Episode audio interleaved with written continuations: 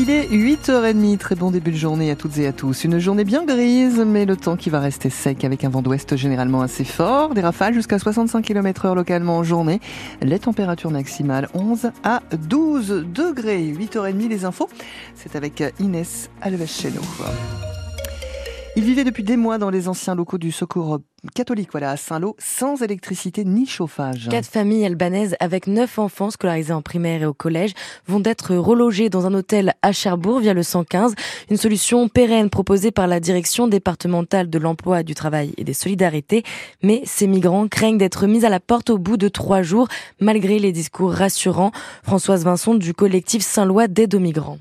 Il y a une proposition qu'il aurait faite de partir sur Cherbourg où il y a un hébergement avec une scolarisation possible des enfants là-bas. Les informations concordent bien pour nous dire que c'est une, mise à l'abri pérenne. Voilà, les familles ont très peur que ce ne soit un hébergement que de trois jours et que dans trois jours on leur dise déménager et du coup euh, bah, rechanger d'école dans trois jours euh, c'est pas possible. Alors, leur crainte, c'est parce que c'est un hébergement qui passe par euh, le 115, alors que là, il y a quand même un engagement pour que ce soit euh, un peu pérenne. Donc, on espère que euh, samedi ou plus tard mardi, que les gens vont accepter d'aller à Cherbourg. Nous, on pousse fort dans le sens là. Hein. On leur dit non, non, là, vous avez une solution qui vous est proposée, c'est vraiment inespéré et la dernière chance d'avoir quelque chose. Un soulagement pour ces familles dans un contexte tendu autour de l'immigration. Hier, les députés des quatre groupes de gauche à l'Assemblée nationale ont d'ailleurs officiellement saisi le Conseil constitutionnel pour contester le projet de loi sur l'immigration dans sa totalité. Ils dénoncent par exemple le durcissement des règles de regroupement familial. Ils y voient une atteinte à la vie privée et au droit à mener une vie familiale normale. Les parlementaires doivent être reçus début janvier par les sages.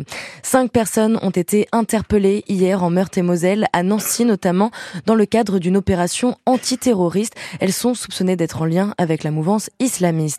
Face, je cite, au niveau de la menace, au niveau de, au niveau très élevé de la menace terroriste qui continue de peser en France, le ministre de l'Intérieur a demandé hier au préfet de renforcer la mobilisation des forces de l'ordre à l'occasion des fêtes de Noël et de l'Épiphanie. Cinq militants de la CGT du Nord-Cotentin convoqués devant le tribunal judiciaire de Coutances le mois prochain, dont quatre de Naval Group. Il leur est reproché d'avoir participé à la dégradation de la permanence du député de la majorité Stéphane Travers. C'était à la Haie du Puy dans le cadre d'une action contre la réforme des retraites. Le directeur de la Cité de la Mer à Cherbourg, Michel Rouget, va quitter le site le 31 décembre. En poste depuis le début de l'année, il fait les frais de la sélection par l'agglomération du Cotentin du groupe EDIS pour gérer le bâtiment pour les sept prochaines années. C'est une information dévoilée par la presse de la Manche. Une vaste opération de contrôle routier est organisée par les autorités dans le département rond-point de l'Atlantique à Saint-Lô tout ce week-end à la veille des fêtes de fin d'année alors que le nombre de tués est en hausse dans notre euh, département. Selon les prévisions de Bison Futé, la journée d'ailleurs est classée orange partout en France, donc on fait attention dans le sens des départs.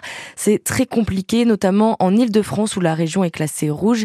Hier, plus de 1000 km de bouchons cumulés ont été enregistrés à 17h25. Pour les amoureux des marchés de Noël, c'est l'avant-dernier jour hein, pour profiter du vin chaud et des jolis chalets dans notre département. Parmi ceux qui remportent le plus de succès, celui de Coutances, composé d'une trentaine d'exposants locaux installés dans l'église Saint-Nicolas. Selon Didier Lefebvre, adjoint à la mairie de Coutances en charge de la communication et de l'événementiel. Cette année, les allées du, marché de Noël n'ont encore une fois pas désempli. Pour comparaison, l'année dernière, nous avions eu à peu près 20 euh, à 30 000 personnes. Cette année, nous sommes déjà largement à ce chiffre. Nous avons à peu près une trentaine d'exposants locaux, artisans locaux, et je pense que ce phénomène de marché de locaux et artisans locaux plaît très bien aux, clients. Hein. C'est un peu la, particularité de Coutances hein, par rapport à d'autres villes euh, de Normandie. Est-ce que ces exposants sont satisfaits à ce jour des ventes réalisées? Oui, très satisfaits. Dès le premier week-end, nous avions eu à peu près 8 000 personnes. Nous avons des artisans qui étaient déjà très limites au niveau de leur stock de vente de produits. Et ils ont été obligés de euh, rapporter quelques produits euh, locaux pour le marché. Depuis une dizaine d'années, nous sommes à l'intérieur de l'espace Et je pense que le succès vient de ce phénomène euh, à l'intérieur de notre espace Saint-Nicolas. Une autre idée pour trouver un cadeau de Noël unique jusqu'au 1er janvier, les nouveaux propriétaires de l'hôtel particulier de Blangy à Valogne organisent un vide château à la vente de nombreux objets du 17e au 19e siècle, des fauteuils, des tableaux, des bureaux, des consoles.